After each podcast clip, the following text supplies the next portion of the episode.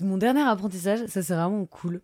C'est que je pense que j'ai beaucoup été, euh, bah, notamment dans des histoires avec des gars, dans un truc qui est plus de l'ordre de, de la performance au début de ma sexualité. De j'avais envie d'être le meilleur coup de la vie la personne avec qui je couchais. Et plus que me dire, bah tiens, j'ai envie de passer un bon moment, je me disais, j'ai envie que cette personne me trouve trop cool. Je pense que j'ai tellement été matrixée par l'image que je voulais envoyer que je me suis rarement posé la question de qu'est-ce que moi je voulais vraiment. Et je pense que du fait d'avoir des histoires cette année, d'avoir, j'ai couché avec des filles, euh, je me suis rendu compte que, en tout cas dans les relations que j'ai avec ces filles, je n'étais pas du tout dans cette démarche-là. C'est-à-dire, il n'y a pas un seul moment où je me suis dit, là je veux que cette personne se dise je suis le best coup de sa vie. Genre il y avait un truc beaucoup plus naturel.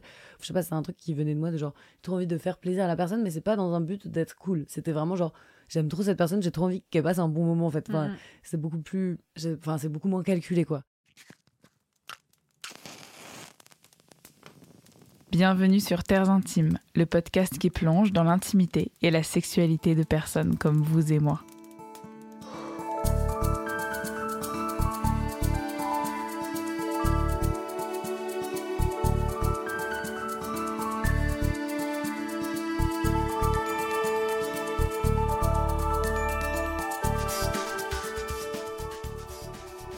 Bonjour à toutes et à tous, bienvenue dans l'épisode spécial Noël 2023. J'espère que vous allez bien, chers intimes, en ce doux mois de décembre. Pour les épisodes spécial Noël, vous savez sûrement maintenant que j'aime à inviter anciens et anciennes de ce podcast, ou des personnes que vous ne connaissez pas ou que vous ne croiserez qu'une seule fois dans ces épisodes. Je leur demande de nous parler de leur fierté, leurs défis et leurs amours de cette année. L'idée principale, c'est de réaliser ensemble un bilan, une occasion pour nous de découvrir ou de redécouvrir des chemins, des corps et des voix.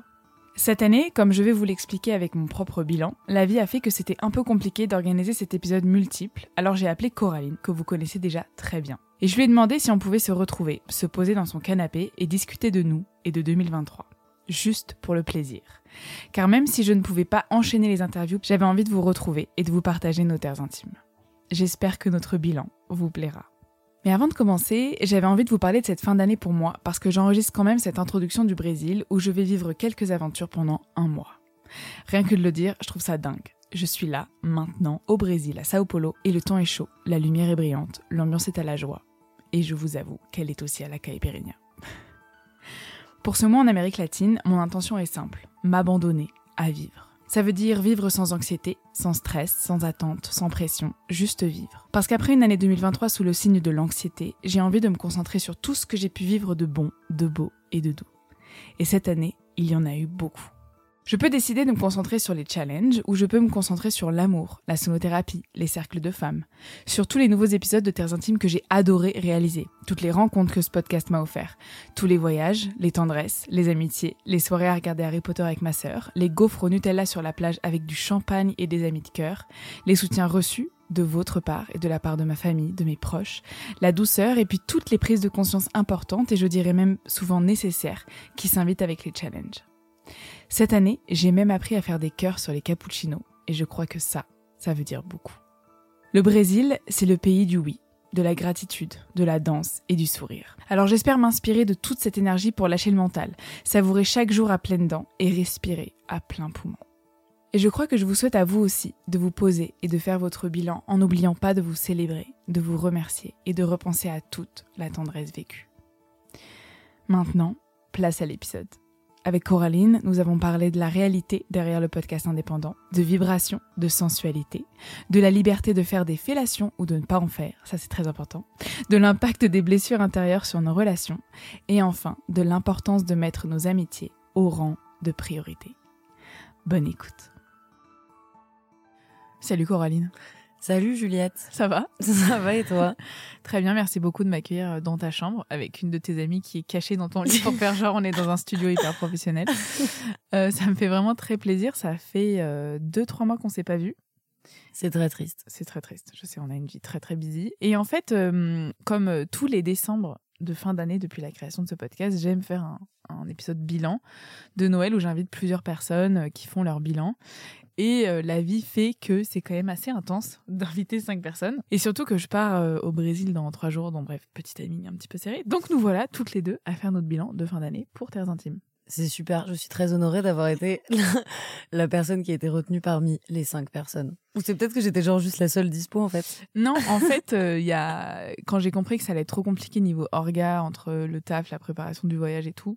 Bah, il y a deux personnes à qui j'ai dit bah vas-y, on se refait un épisode euh, un peu plus tard. Et euh, moi, ce sera plus simple au niveau du montage et tout. Bref, je voulais commencer ce bilan en disant que être podcast indépendant, c'est vraiment le galère. Dis-moi, Juliette, pourrais-tu me raconter ta carrière de podcasteuse indépendante? Euh, Qu'est-ce que ça implique finalement? Euh, ça implique euh, beaucoup de travail euh, seul à préparer les interviews, contacter les gens, faire du montage. Et donc là, il n'y a pas de nouvel épisode de Terres Intimes depuis septembre, par exemple, parce que j'ai quand même 3 4 interviews dans la boîte qu'il faut que je monte et que je n'ai pas encore monté. Donc la vie de podcasteuse indépendante est passionnante, pleine de rebondissements et de projets pour 2024. Mais c'est surtout que, si je ne m'abuse, c'est pas comme si c'était ton unique activité. Et du coup, c'est un truc que tu fais en plus de pas mal d'autres activités et qui nécessite quand même beaucoup, beaucoup de temps. Et si tu voulais vraiment avoir un flux continu de poster tout le temps de nouvelles choses, il faudrait que tu sois presque à temps plein au final. Ce que tu ne peux pas faire. Ouais, en gros, il faudrait, euh, je sais pas, le montage d'un épisode, ça va me prendre, euh, si c'est un épisode de Coraline qui va durer donc deux heures. Car je parle beaucoup. J'ai beaucoup de Non, mais le montage, ça va me prendre 6 heures euh, minimum par épisode pour la première écoute. Après, il y a l'enregistrement de l'intro, de la conclusion, l'envoi à l'ingé son, il y a la préparation de la com et tout. Et euh, c'est vrai qu'en ce moment, j'ai pas trop le temps de faire 6 heures de montage. Mais pour cet épisode spécial Noël, je vais faire ce montage. Qui est d'ailleurs un épisode qui va être un petit peu chaotique, c'est important de le préciser. Mhm. En fait, on a décidé de tchatcher avec les gens tout en tchatchant du fait qu'on s'est pas vu depuis 2-3 mois, donc il y a plein de choses qu'on sait pas l'une sur l'autre. Mhm. Genre par exemple, j'ai appris que tu partais au Pérou et euh, je ne sais pas pourquoi. Voilà. Bref, Euh, en tout cas pour la vie pro, euh, ouais cette année il y a eu pas mal de choses, mais les gens sont un peu au courant sur mon Instagram. Juliette fait la révolution parce que je suis une personne très humble. Et donc il y a vraiment, j'ai lancé cette année la sonothérapie. la pratique de la thérapie par le son avec des bols tibétains et tout. D'ailleurs, t'as pas pris mon rendez-vous. Bah non. Mais, mais j'ai trop envie de me détendre en fait. Quand, mais du coup, on va pas pouvoir faire ça avant que tu partes au Brésil et avant que je parte au Pérou. Non, parce que je pars après-demain. Oh là là. Ok. Mais en tout cas, euh, ouais, c'est vraiment. ça, euh, ça- ça se passe. Bah, du coup, comment ça se passe depuis que tu as lancé ça? Tu as commencé à faire prendre des rendez-vous euh, aux gens? Genre, ça devient une pratique un peu genre quotidienne? Je me rends pas compte de ton planning. En fait, je mets un planning à jour tous les débuts de mois parce que je fais. Enfin, mon cabinet, c'est chez moi parce que j'ai aussi déménagé avec euh, mon, mon chéri. Dans Ouais. un appartement incroyable avec une baignoire encastrée. Voilà, il fallait absolument que je le cale. Ouais, en gros, euh, donc j'ai rencontré euh, un nouveau chéri parce que tout le monde sait que je me suis séparée il y a genre euh, un an et demi, un peu plus d'un an et demi. Et en fait, donc je suis retombée amoureuse d'un mec assez génial et on a emménagé ensemble il y a deux trois mois. Et donc je fais mon cabinet dans cet appartement qui a une baignoire encastrée. Voilà, Coraline ne lâche pas la verre sur sa baignoire, mais moi non plus. Je dirais pas si j'ai rencontré, enfin si j'ai j'ai j'ai chopé mon mec avant ou après d'avoir vu son appartement parce que ça risque de créer de l'ambiguïté. Et euh, mais ouais, ouais, en gros, la sonothérapie, donc c'est un cabinet chez moi. Chaque début de mois, je mets les disponibilités en fonction de quand mon mec est dispo ou pas, par exemple, parce que je vais pas avoir des patients ou des clients à la, à la, à la maison quand il est là. Ce serait pas très cool pour eux. Et puis, euh, les gens prennent rendez-vous, donc c'est des rendez-vous entre une heure et une heure et demie. Et euh, il y a 20 minutes de discussion pour établir un peu les besoins de la personne. Et après, euh, il y a euh, un voyage sonore, une visualisation. Et puis, quand les personnes le décident, si elles le souhaitent ou pas, il y a un supplément massage du crâne qui s'avère Wow. être assez, assez fou. J'avoue que Ah ouais elles ont l'air vraiment les personnes finissent en marshmallow parce que c'est une pratique pour tout ce qui est détente, euh, tout ce qui est trouble du sommeil, mais ça met le cerveau dans des ondes de sommeil, euh, ça détend le système parasympathique, euh, donc le système nerveux et tout. Donc c'est vraiment une pratique assez fou, assez folle, pardon. Et j'ai lancé les cercles de femmes aussi. T'as jamais fait de cercle de femmes non plus. T'es vraiment la autre- pire des. autre- attends, autre question sur. bah, C'est quoi le rapport entre la sonothérapie et le, le massage de crâne? C'est juste, tu t'es dit on va faire deux trucs cool en même temps ou ça il y a un lien direct Non, j'ai toujours euh, trop kiffé faire des massages du crâne. Et on m'a on beaucoup dit que j'étais douée. Mais c'est vrai que je crois que tu m'as déjà massé Mm. le crâne. C'est possible, On encore. pourrait d'ailleurs faire ça pendant le podcast pour des questions de détente. des questions de relaxation totale. Euh, en fait, je, le massage du crâne, je trouve que ça détend énormément. C'est comme si ça détendait tout le corps. Et donc, à la fin du le- la séance de sonothérapie pure, c'est vraiment une visualisation guidée pour euh, se mettre dans un état un peu de conscience modifiée ou en tout cas se détendre et se poser dans l'instant présent. Après, il y a le voyage sonore où là, il y a de la musique et euh, la personne, elle est un peu euh, en, en- en train de phaser et moi je, je lui fais un massage du crâne quand elle le souhaite et en fait ça permet de juste finir la détente quoi. Et ça, ça, ça se complète très bien. Dans les retours que j'ai, en tout cas, c'était, c'est plutôt une, une bonne idée. Trop bien. Ça a l'air Voilà. d'être une super idée.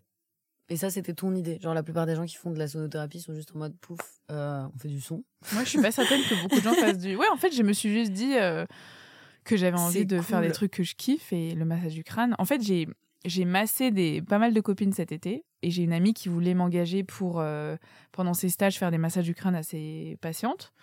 Et donc je me suis dit bon, ok, ça marche vraiment bien si quelqu'un veut m'engager et donc j'ai décidé de l'ajouter pour les personnes qui le souhaitent. Trop bien. C'est un beau package. Voilà. Je prendrai rendez-vous. Mais pour dans, pour 2028 peut-être. pour euh, on parlera de ton emploi du temps horrible dans quelques minutes mais en tout cas pour finir sur les projets pro qui font que le podcast c'est pas la seule chose c'est les cercles de femmes sur la sexualité ça j'ai commencé cette année j'en organise un par mois c'est ouf enfin les cercles de femmes c'est vraiment le, une des meilleures décisions parce que c'est vraiment des moments magiques et euh, les portraits de fierté et après à côté de ça j'ai je fais de la musique euh, du chant et j'ai un travail Waouh.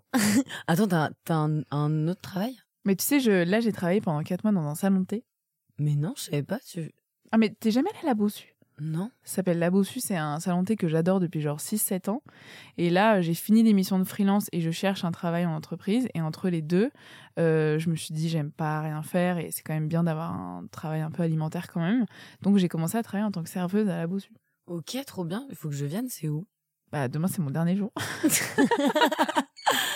Oh c'est euh, c'est métro Blanche, c'est rue euh, Joseph Ok. un truc comme ça. Mais oui, mais en fait, c'est marrant, je me suis fait cette réflexion il y a pas longtemps. Euh, c'est que parfois, alors dans des vies où on a des boulots qui sont hyper prenants, qui sont de l'ordre de, de la passion, on va dire, enfin, c'est vraiment des trucs qui sont, qui demandent une responsabilité, un investissement. Des fois, je regrette presque l'époque où, où genre, je faisais des, des jobs alimentaires que je trouvais cool, Mm. mais où j'avais zéro pression parce qu'en fait, je faisais que exécuter ce qu'on me disait. Et je me souviens que, en fait, j'avais vachement une satisfaction de, de faire ces jobs-là. Genre, j'ai pas mal, euh, pendant mes études, je faisais euh, beaucoup de services aussi. Je bossais dans un restaurant. J'ai continué un peu après, enfin, avant de me lancer. Et je sais que c'était super dur. Enfin, vraiment, c'est un truc où, pour le coup, il y a un truc très épuisant, autant physiquement que mentalement. Mais il y avait une forme de satisfaction du Mm. fait qu'on te donne une tâche et que, et que tu la réalises bien. Alors que là, maintenant, c'est, c'est moi-même qui me donne mes tâches. Enfin, c'est cool. Ouais. Mais des fois, j'ai envie que les gens me disent fais ça et je fais, tu vois. Et que c'est- je trouve que c'est agréable en fait. Bah, c'est sûr que après euh, deux ans, euh, deux ans et demi de freelance euh, où euh, c'est quand même beaucoup d'indépendance et de se motiver soi-même, même si on travaille avec des gens. Là, ça me fait du bien. Après, je t'avoue que j'ai réécouté la bande-annonce de la saison 2 de Thérèse Intime il y a un Ouais. an en me disant ok bilan, donc je réécoute la bande-annonce. Et dans la bande-annonce, il y a une phrase que je dis, c'est j'ai envie de vraiment connaître ma valeur, ne pas mettre ma valeur dans les yeux des hommes notamment et juste de Mhm. me l'attribuer. Et le thème de la valeur, ça a été un gros thème cette année pour moi. Et franchement, de faire autant d'années d'études, d'avoir autant de diplômes et de d'être serveuse, ça ça m'a Ça- ça m'a fait mal. Ça- Ok, oui, non, je comprends. Mais, Mais après, je je tu sais pourquoi tu le fais. Ouais, je sais pourquoi je le fais, je sais pourquoi j'en suis là, je sais que c'est des choix que je fais parce que justement je pars un mois au Brésil, il fallait que je finalise ma, un stage de fac pour avoir ma licence, donc c'était trop compliqué d'avoir un boulot euh, pendant ces quatre mois, donc je me suis dit vas-y, je veux pas rien faire, je fais ça. Donc je sais pourquoi je le fais, mais le thème de la valeur, de l'estime et tout ça, c'est vraiment un, un bon truc cette année. Et justement hier j'en parlais avec mon copain qui me disait euh, parce que je parlais de ma réussite professionnelle de cette année. Je lui dis, bah, en soi, j'ai pas trouvé de taf euh, pour janvier, pour quand je reviens du Brésil. Ça me prend un peu la tête. Il me disait, non, mais euh, la réussite pro, c'est pas juste avoir un CDI, c'est juste regarde tout ce que t'as fait. Et d'ailleurs, c'était une bonne conversation avant d'arriver, Oui. parce que je suis arrivée en mode, ok, j'ai fait de la sonothérapie, des cercles de femmes et tout, et c'était pas parti pour Oui, ça. c'est ça, c'est qu'en fait, tu as accompli quand même plein de trucs et bah, c'est des tas de projets qui, je pense, mettent forcément du temps à se lancer. Mais par rapport à l'année dernière, je trouve que c'était vraiment au stade d'embryon au moment où on en Mm. parlait l'année dernière. Et en fait, tu as vraiment concrétisé toutes ces choses. Enfin, tu as mis absolument tout en place concrètement.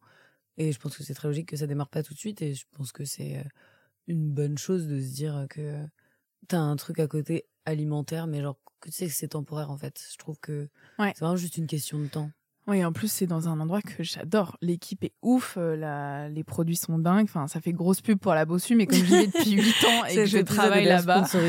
par la bossu, par les brunchs. Euh, et donc, euh, mais donc voilà, donc bilan professionnel assez euh, positif, pas mal de challenges personnels dans cette idée de transition de freelance à boulot parce que mes missions de freelance se sont arrêtées, donc des déceptions aussi, enfin un peu challengeant.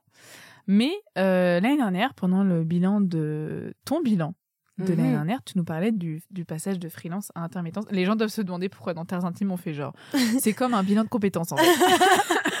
Mais c'est juste le petit passage pro avant de parler de relations, parce qu'il y a aussi des choses pertinentes à dire, je pense. Et puis pour que vous voyez un peu dans quel euh, univers s'installe Terres Intimes et comment ça s'organise euh, dans, dans ce petit, euh, sa petite dynamique de un épisode tous les six mois dernièrement. Mais en 2024, il y a des gros projets. Anyway, toi, Anyway. t'es passé. Anyway, petit spoil. En tout cas, j'ai vraiment très envie. Il y a pas mal de choses qui se mettent en place, donc c'est cool. Toi, t'es donc intermittente de spectacle maintenant, vidéaste. Avant, t'étais freelance. oui. Comment s'est passée cette transition? Bah super. Franchement, alors là, moi, je recommande à, à 200%. hein. Allez-y. Non, mais vraiment, en fait, je, je- j'ai l'air de rigoler, mais en fait, c'est hyper premier degré, c'est trop bien. Ça met dans... bah, ça fait quoi? Là, c'est ma deuxième année d'intermittence, du coup. Euh, Peut-être la première année, c'était un peu stressant parce qu'il y a une histoire de il faut valider un certain nombre d'heures. Et avant de l'avoir fait une année, je, je me demandais, bah, est-ce que la quantité de travail que je fais est suffisante? Mm. Enfin, est-ce que je fais assez d'heures? Est-ce que je vais pouvoir vraiment valider ça? Est-ce qu'au final, je vais euh, gagner au- enfin autant à peu près je vais avoir euh, la même aisance que quand j'étais euh, freelance?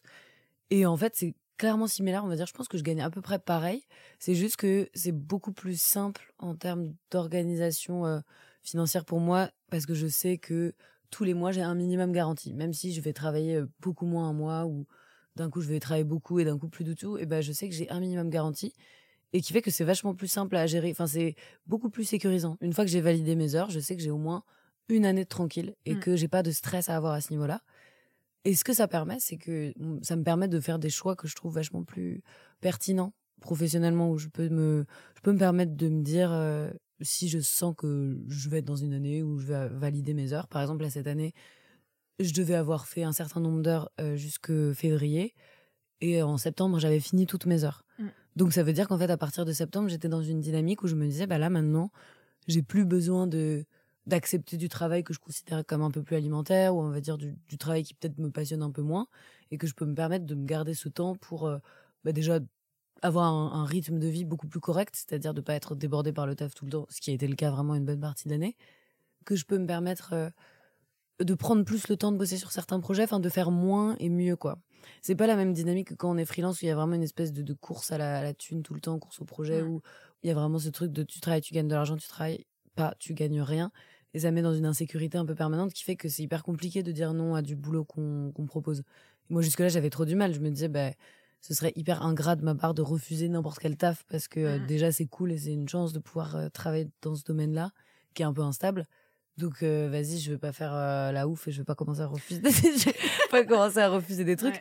Et le fait est que du coup toutes ces années de freelance, je pense que j'ai fait pas mal de taf qui me qui me plaisaient pas du tout. Enfin, de- je pense qu'ils m'ont enrichi d'une certaine manière, mais qui étaient pas vraiment des choses qui me passionnaient. Et là, je sais que ce qui me plaît le plus ces derniers temps, c'est vraiment de réaliser des clips.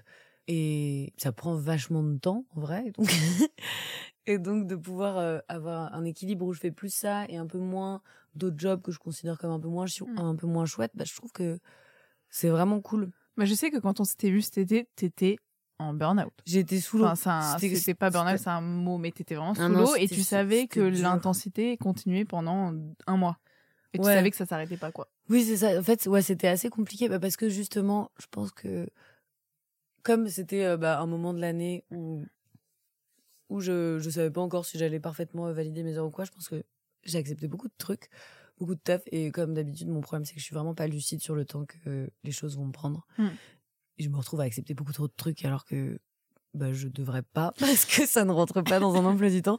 Et ça, je mets du temps un peu à me rendre compte. Et parfois, alors l'autre problématique, c'est en faisant, en réalisant des clips, c'est assez compliqué parce que c'est souvent du coup des gens qui viennent à moi qui me proposent des projets. Et la plupart du temps, c'est des gens qui ont des timings assez resserrés, qui ont des calendriers qui doivent tenir. Et, et très souvent, je me suis beaucoup adaptée Mm. aux gens et je me suis dit, bah tiens, j'ai pas envie de louper cette opportunité, donc je vais faire en sorte de faire rentrer les, ce projet là-dedans.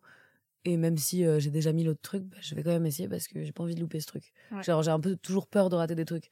Et c'est un peu le, le truc là que, que j'essaie de me dire maintenant. Euh, Là, j'ai expérimenté ces deux derniers mois un mode de vie beaucoup plus équilibré où je travaille, mais où j'ai où j'ai le temps de, de travailler, de, de faire d'autres choses, enfin, pas de faire que du travail, c'est hyper équilibré entre ma, ma vie perso, ma vie pro, des activités que je fais à côté. C'est vraiment un rythme qui me convient bien et où je sens que je travaille vraiment mieux. Ouais.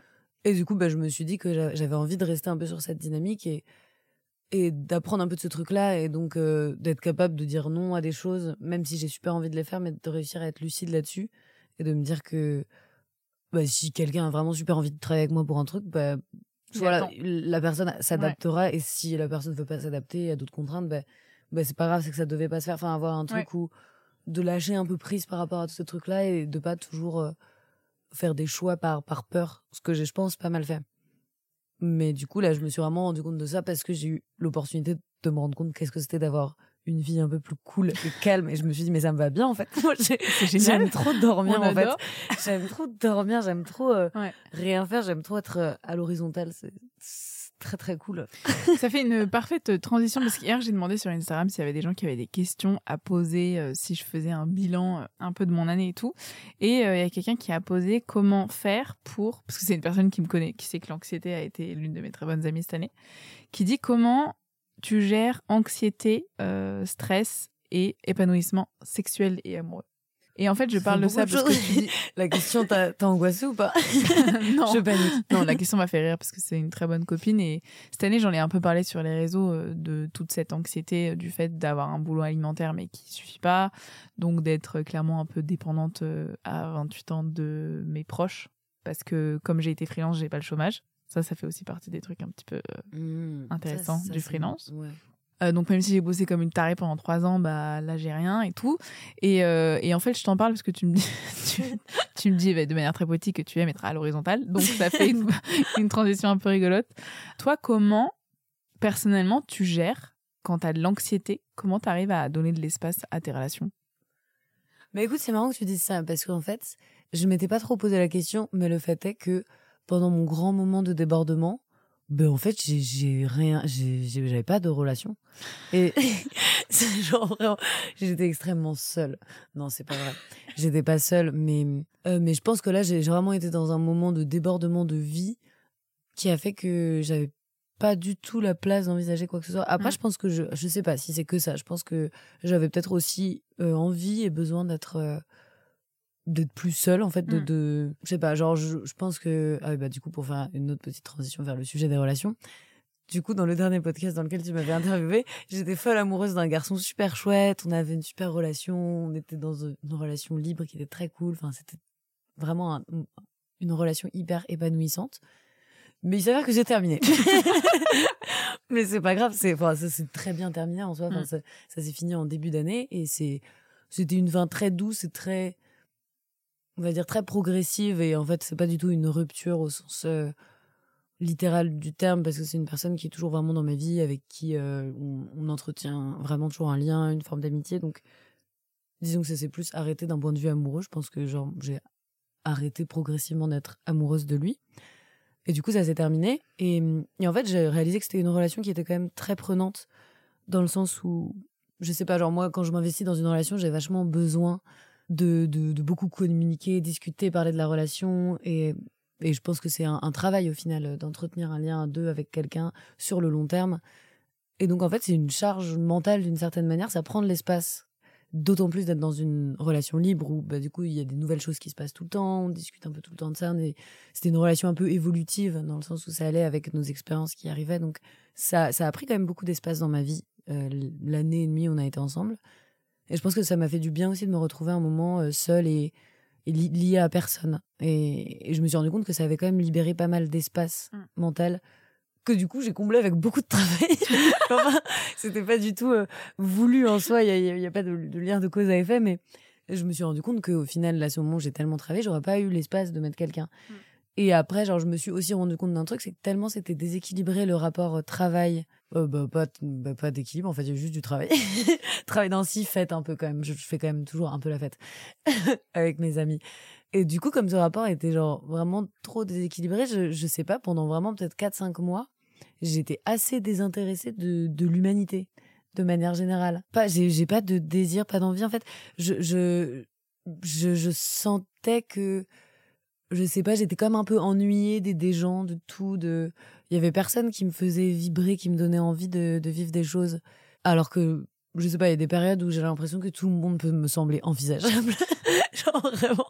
Ou je sais pas, et du coup, je me rends compte que bah, c'est toujours un mélange de comment t'es toi dans ta vie et comment tu vas percevoir les autres et Mm. l'espace que tu peux donner à ça. Et je pense que j'étais vraiment juste dans un moment où bah, j'a- j'a- j'avais pas trop, Mm. j'avais pas trop cet espace hein, concrètement. Du coup, c'est pour ça que je pense que moi, l'équilibre euh, taf relation, car c'était la, la question de base, euh, je pense que c'est difficile que l'un n'impacte pas l'autre. Ou je sais pas ce que ça aurait donné par exemple si j'avais encore été dans une relation au moment où j'avais été débordée. Genre, je pense que forcément, euh, j'aurais, il y aurait eu un déséquilibre un peu trop grand qui aurait fait que j'aurais, j'aurais privilégié plus un aspect que l'autre et ça aurait, enfin, c'est un Mm. peu des vases communicants de genre, ton énergie, elle peut pas, enfin, Ouais. c'est incompressible quoi, tu peux pas tout mettre. Ouais, t'as pas une énergie infinie, quoi. Et non. Et toi, Juliette? Dis-moi. Euh, moi, j'ai senti la différence parce que finalement, euh, la fin de mon ancienne relation, elle était, euh, ça me prenait pas mal d'énergie quand même. Quand tu sens qu'une relation euh, ne va plus très bien, euh, je mettais une énergie mais de de ouf envers cette euh, et ça me parle ce que tu dis dans après ça ça s'est pas passé pareil mais quand on s'est enfin c'est comme si je mettais mon énergie quand j'étais avec mon ex euh, dans une direction c'est la, la direction de ma relation pour essayer de sauver la relation, de faire en sorte que ça se passe bien, donc de trouver des solutions, de communiquer, l'émotion, tout ça, de vraiment essayer de trouver des, des solutions. Et ça prenait de l'espace mental sur beaucoup d'autres choses. Après, j'avais des projets à côté, mais c'est comme si euh, je me sentais oppressée. Enfin, je me sentais sous un poids de, il y a trop de choses à penser. Et en fait, quand on s'est séparés, euh, c'est là où j'ai eu l'inspiration de. Bah, déjà, j'avais toutes les conversations avec toi sur la relation libre, l'amour, la définition, l'amitié. Donc, ça, mon cerveau, il a fait tout, tout, tout, tout. Et c'est pour ça que j'ai eu l'impression que toute l'énergie que je regagnais d'avoir cet espace en fait mental libre et c'est ce que j'ai dit un jour à une copine je lui ai dit je, je retrouve mon calme mental Mm. à pas me demander tous les jours est-ce que ça va marcher est-ce que ça va pas marcher est-ce qu'on va s'en sortir donc ça ça m'a ouvert à l'amour euh, un- une sorte d'amour plus paisible avec des proches euh, un truc plus large et aujourd'hui cette année euh, où il y a une quand même une grosse anxiété financière je dirais que c'est l'année où il y a eu la plus grosse anxiété financière euh, de ma vie et euh, des anxiétés par rapport à qu'est-ce que je vais faire, qu'est-ce que je vais trouver, est-ce que je vais trouver du taf, une anxiété que je gère mieux depuis peut-être quelques semaines, mais genre en octobre-novembre, ça a été un peu compliqué.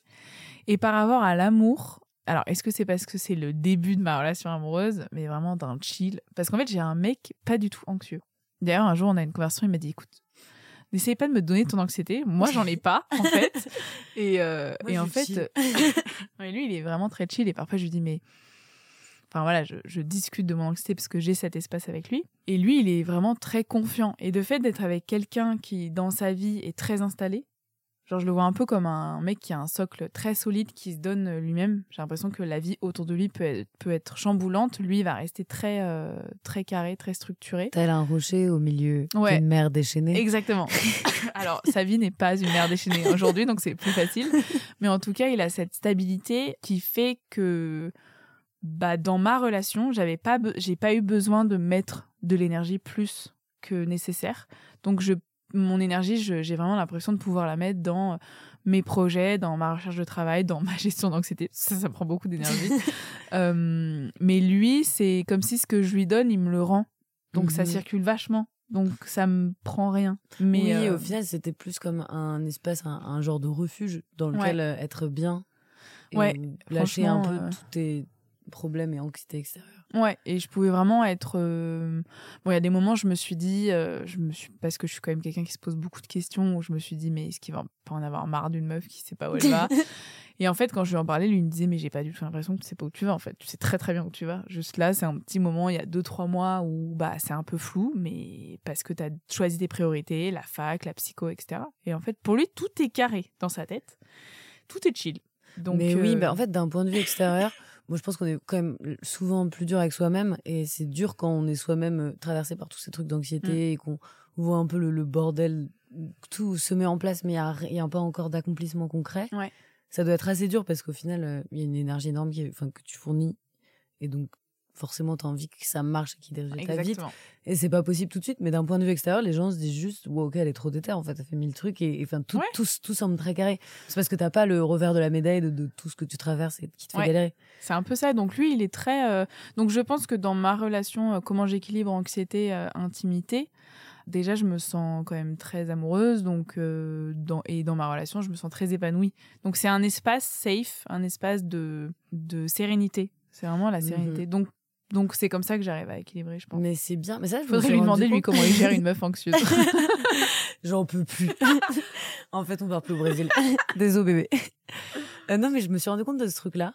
Réce- Enfin, même pas euh, que récemment, où genre à plusieurs moments dans ma vie où j'ai été euh, amoureuse, où je me rends compte qu'en fait, euh, les moments que tu passes à deux avec quelqu'un dont tu es hyper amoureux, si c'est vraiment un truc fort et, et intense, je pense, c'est vraiment des, pour moi un des rares moments où je réussis à être dans le méga instant présent. C'est-à-dire que je, je réussis à genre nexter, faire, euh, avoir des œillères vraiment sur tout le reste de ma vie.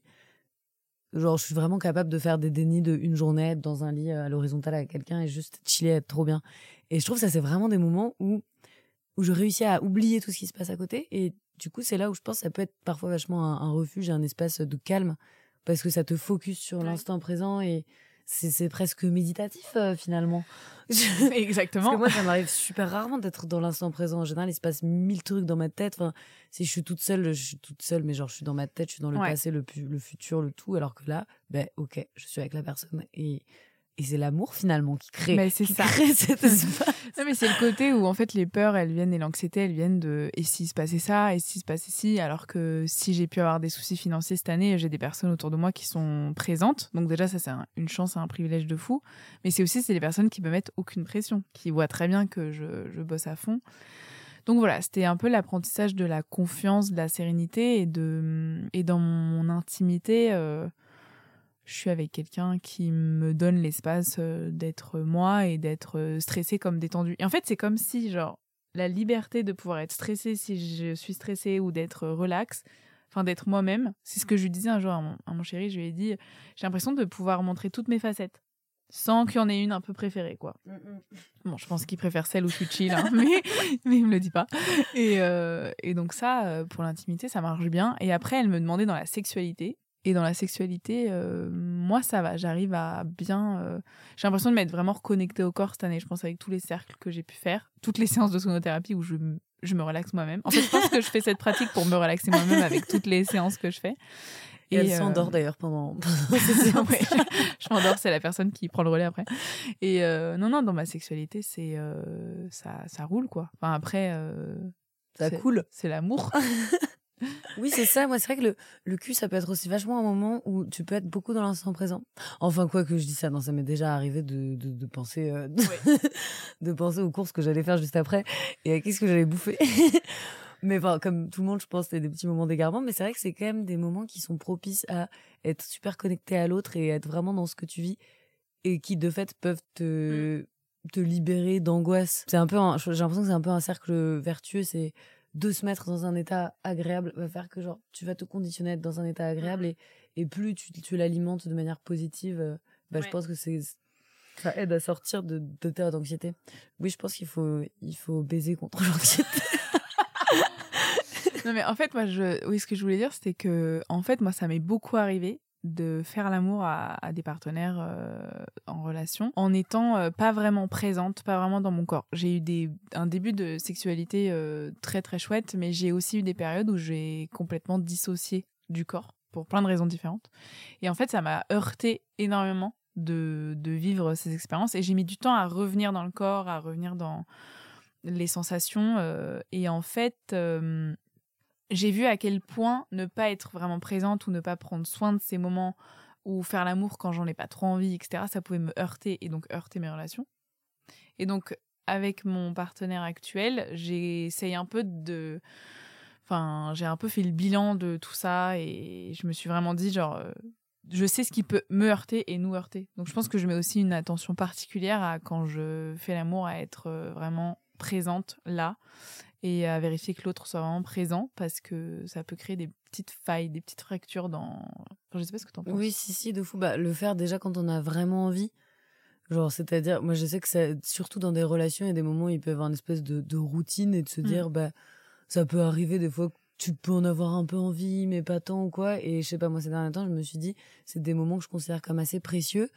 Et si je les vis, j'ai envie que bah, tout le monde ait trop envie de les vivre. Et si euh, on n'est pas particulièrement euh, à fond dans le truc, genre peut-être euh, juste autant se faire des câlins et tranquille, quoi. Mais non, Ouais. mais c'est juste, non, si, à l'inverse, ça m'est déjà arrivé, genre, être avec des gens, on est un peu en mode, genre, on a un peu la flemme, mais j'ai un peu envie quand même, sinon on peut juste euh, faire l'amour, mais mollement, tu vois. J'ai fait ça pas mal ces Mais derniers ça, ça marche trop. Ça marche très bien aussi. Mais disons, genre, enfin, il faut qu'il y ait un, un truc de. Et ça, genre, je sais que j'ai mis du temps aussi à me le dire, notamment, genre, du fait d'avoir été euh, longtemps en couple. Il y a un peu une, pression de se dire, mon couple va pas bien marcher si on fait pas l'amour huit fois par jour. Ouais. Et Mais attends, j'ai écouté une interview de Clara Morgan il y a Oui. pas longtemps qui disait que c'était vraiment une, la pire des conneries de, de dire qu'un couple marche bien si on fait l'amour euh, trois fois par semaine ou quatre fois par semaine. Oui, non, mais c'est complètement. Elle dit con, c'est mais le truc qui va heurter règles. ta relation. Genre tu peux ne pas faire l'amour pendant un mois et puis après un autre mois faire l'amour tout le temps. Et en fait euh, c'est vraiment là pour moi l'importance de savoir s'écouter et écouter ses envies. Et il y a des moments où oui t'as pas envie de faire l'amour. T'as pas envie que ça dure deux heures, t'as as envie d'un petit truc euh, doux, un peu moumou, mais hyper connecté, euh, qui va beaucoup plus te relier, quoi. Oui, non, je suis. Si Clara Morgan le dit. Oui, non, mais c'est complètement con. Enfin, surtout faire des généralités sur des trucs qui sont aussi personnels, je trouve ça déjà extrêmement con. Mm. C'est des idées reçues qui sont très belles. Je veux dire, il y a des gens euh, qui ont probablement envie de jamais coucher avec qui que ce soit et ils sont peut-être super contents. Et c'est cool. Enfin, je pense euh, ce qui est bien, c'est. c'est- Après, en fait, ce qui est compliqué, c'est quand souvent ça implique deux personnes les relations de couple. Donc, euh, c'est ce qui peut être compliqué, c'est quand il y a un décalage qu'une personne n'a pas envie et l'autre beaucoup plus. Je pense que ça, c'est peut-être plus compliqué à gérer. Mais il n'y a pas de règle. Si les deux sont très contents de, de absolument euh, pas faire l'amour pendant des mois, euh, grand bien leur face. Oui, l'important c'est la communication. Oui. T'avais pas dit dans ton podcast que c'était le secret de tout, la communication? tu es Bouddha. c'est c'est très insupportable de dire cette phrase d'ailleurs. Mais c'est toi Le- Oui, je sais. C'est pour ça. Bah, en même temps, euh, dans toutes les relations que j'ai autour de moi, enfin pas mes relations, mais quand je vois des relations, la base, parfois ce qui manque, c'est la communication. Et oui. Donc c'est con. Mais, Mais moi, ça, je me suis malin. rendu compte de ce truc-là. Oui, ça fait partie d'autres trucs. Je fais une petite transition. Je raconte un peu ma vie. Voilà. Vas-y, Parce que voilà. pour. Là, en fait, j'aime beaucoup parler. Et en gros, oui, je me suis rendu compte de ça que euh, la communication dans une relation euh, de couple, on va dire, j'a- j'arrivais toujours à l'instaurer. Enfin, toujours, j'ai été en couple deux fois dans ma vie, en vrai, donc je vais me calmer. Mais à chaque fois, genre, j'ai réussi à vraiment être dans un espace de communication où c'était un peu, bah, moi, ce qui rendait, selon moi, la relation hyper euh, profonde et, vraie. Et mais par contre, je me rendais compte que j'arrivais pas trop à faire ça pour d'autres types de relations un peu plus légères, on va dire, qui sont de l'ordre de, euh, je sais pas, des relations un peu plus informelles où il y a pas forcément de couple, mais euh, je sais pas, une personne que je vais voir euh, régulièrement et on va coucher ensemble, il va y avoir un truc un peu d'amitié, plus plus ou quoi. Et je sais que souvent c'est des espaces un peu d'entre deux où, où j'avais peut-être du mal à à parler, à communiquer, où, où j'avais peur de déranger l'autre, de de- d'avoir l'air d'être une meuf relou, de vouloir euh, parler des choses, parler de notre relation ou quoi. Vraiment, c'est ça. Genre, vachement, on a peur de passer pour euh, la meuf relou et de vouloir toujours garder cette image de ouais, je suis une meuf cool, je m'en fous, en fait. Et en fait, je me suis rendu compte que c'était très nuisible pour tout le monde. Enfin, hum, surtout pour moi. Où moi, pour être bien dans une relation, j'ai j'ai besoin de, de parler, de verbaliser les choses, que ce soit clair. Et même si c'est pas clair, de dire que c'est pas clair. Et, et j'avais vachement cette peur, enfin, de, de créer un malaise. Et là, ces derniers temps, euh, du coup, comme je suis sortie de ma grande phase de euh, je fais plus rien avec personne, j'ai recommencé à avoir de- des relations euh, avec d'autres personnes. Bah, Il y a un garçon que je connaissais déjà avant, avec, avec qui j'ai actuellement une, une petite histoire cool. Et, et je suis super contente en fait de comment ce truc se passe parce que c'est pas une histoire de, il y a pas de couple. C'est un peu un entre-deux. Mais dès le début, j'ai eu absolument aucune gêne à, à parler de, à parler de qu'est-ce que moi je voulais, euh, m- qu'est-ce que je voulais de cette relation, quelles étaient mes intentions ou quoi. Et genre, il n'y a pas eu un seul moment un truc qui faisait l'effet d'un faut qu'on parle. je, Ouais. je sais pas comment dire.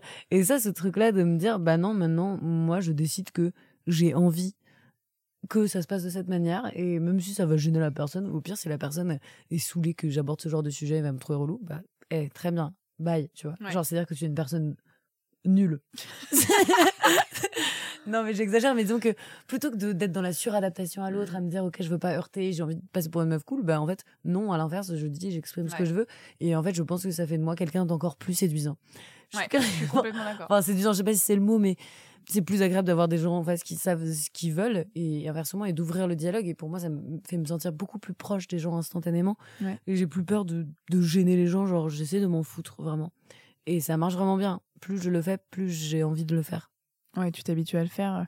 Pourquoi je disais ça en fait mais je sais pas, on parlait de communication, c'est pas grave. Non, mais tu t'as dit que tu voulais raconter ta vie. T'es partie ah là-dedans. mais je trouve ça très intéressant.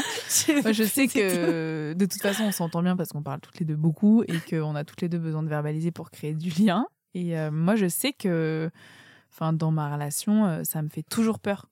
Quand j'ai toujours ce truc un peu de vas-y, je vais être la relou quand j'ai envie de parler d'un truc. C'est une pensée qui me traverse systématiquement, où j'ai peur d'être chiante parce que bah là, j'ai ressenti quelque chose, ça m'a un peu gênée, ou voilà.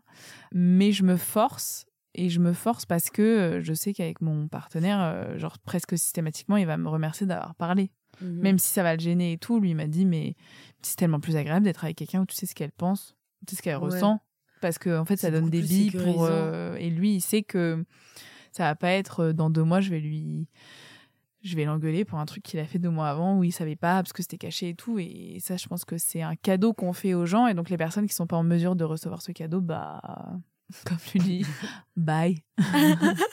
et c'est pas les personnes nulles, mais c'est vrai que, en tout cas, si c'est notre besoin de communiquer, bah. c'était très intense ce mot. Ouais. Ils ne sont pas nuls. oui, non, mais en tout cas, il y a quand même le. Non, non, il y a, y a arrêté de se suradapter pour des personnes qui sont pas pour la communication, sachant que communiquer euh, de choses euh, de, relationnelles, ça aide à communiquer dans des choses sexuelles, donc ça aide à passer des bons moments. Enfin, en fait, c'est mm-hmm. juste la, base, la base de tout ça. Je voulais qu'on parle un peu de mm, d'un monde qui s'est ouvert pour toi, qui, qui est le monde des meufs.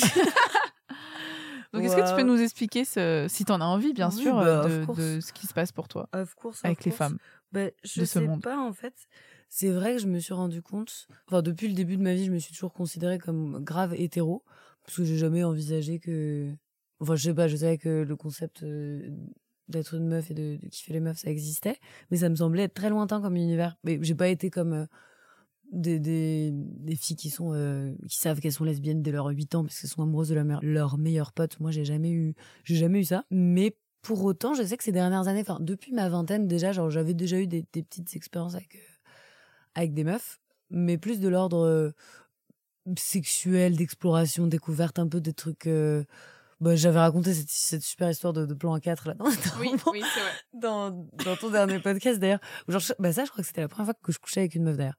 Mais ça, je m'étais rendu compte typiquement à ce moment-là. Le gars, il m'intéressait pas dans l'affaire. Moi, c'était juste la meuf que je voulais plus jouer dans l'histoire. Déjà, je m'étais dit, ok, il y a un petit truc intéressant que je découvre, mais c'était toujours dans dans le cadre d'une relation avec des gars. Donc en fait, c'est pas du tout la même chose.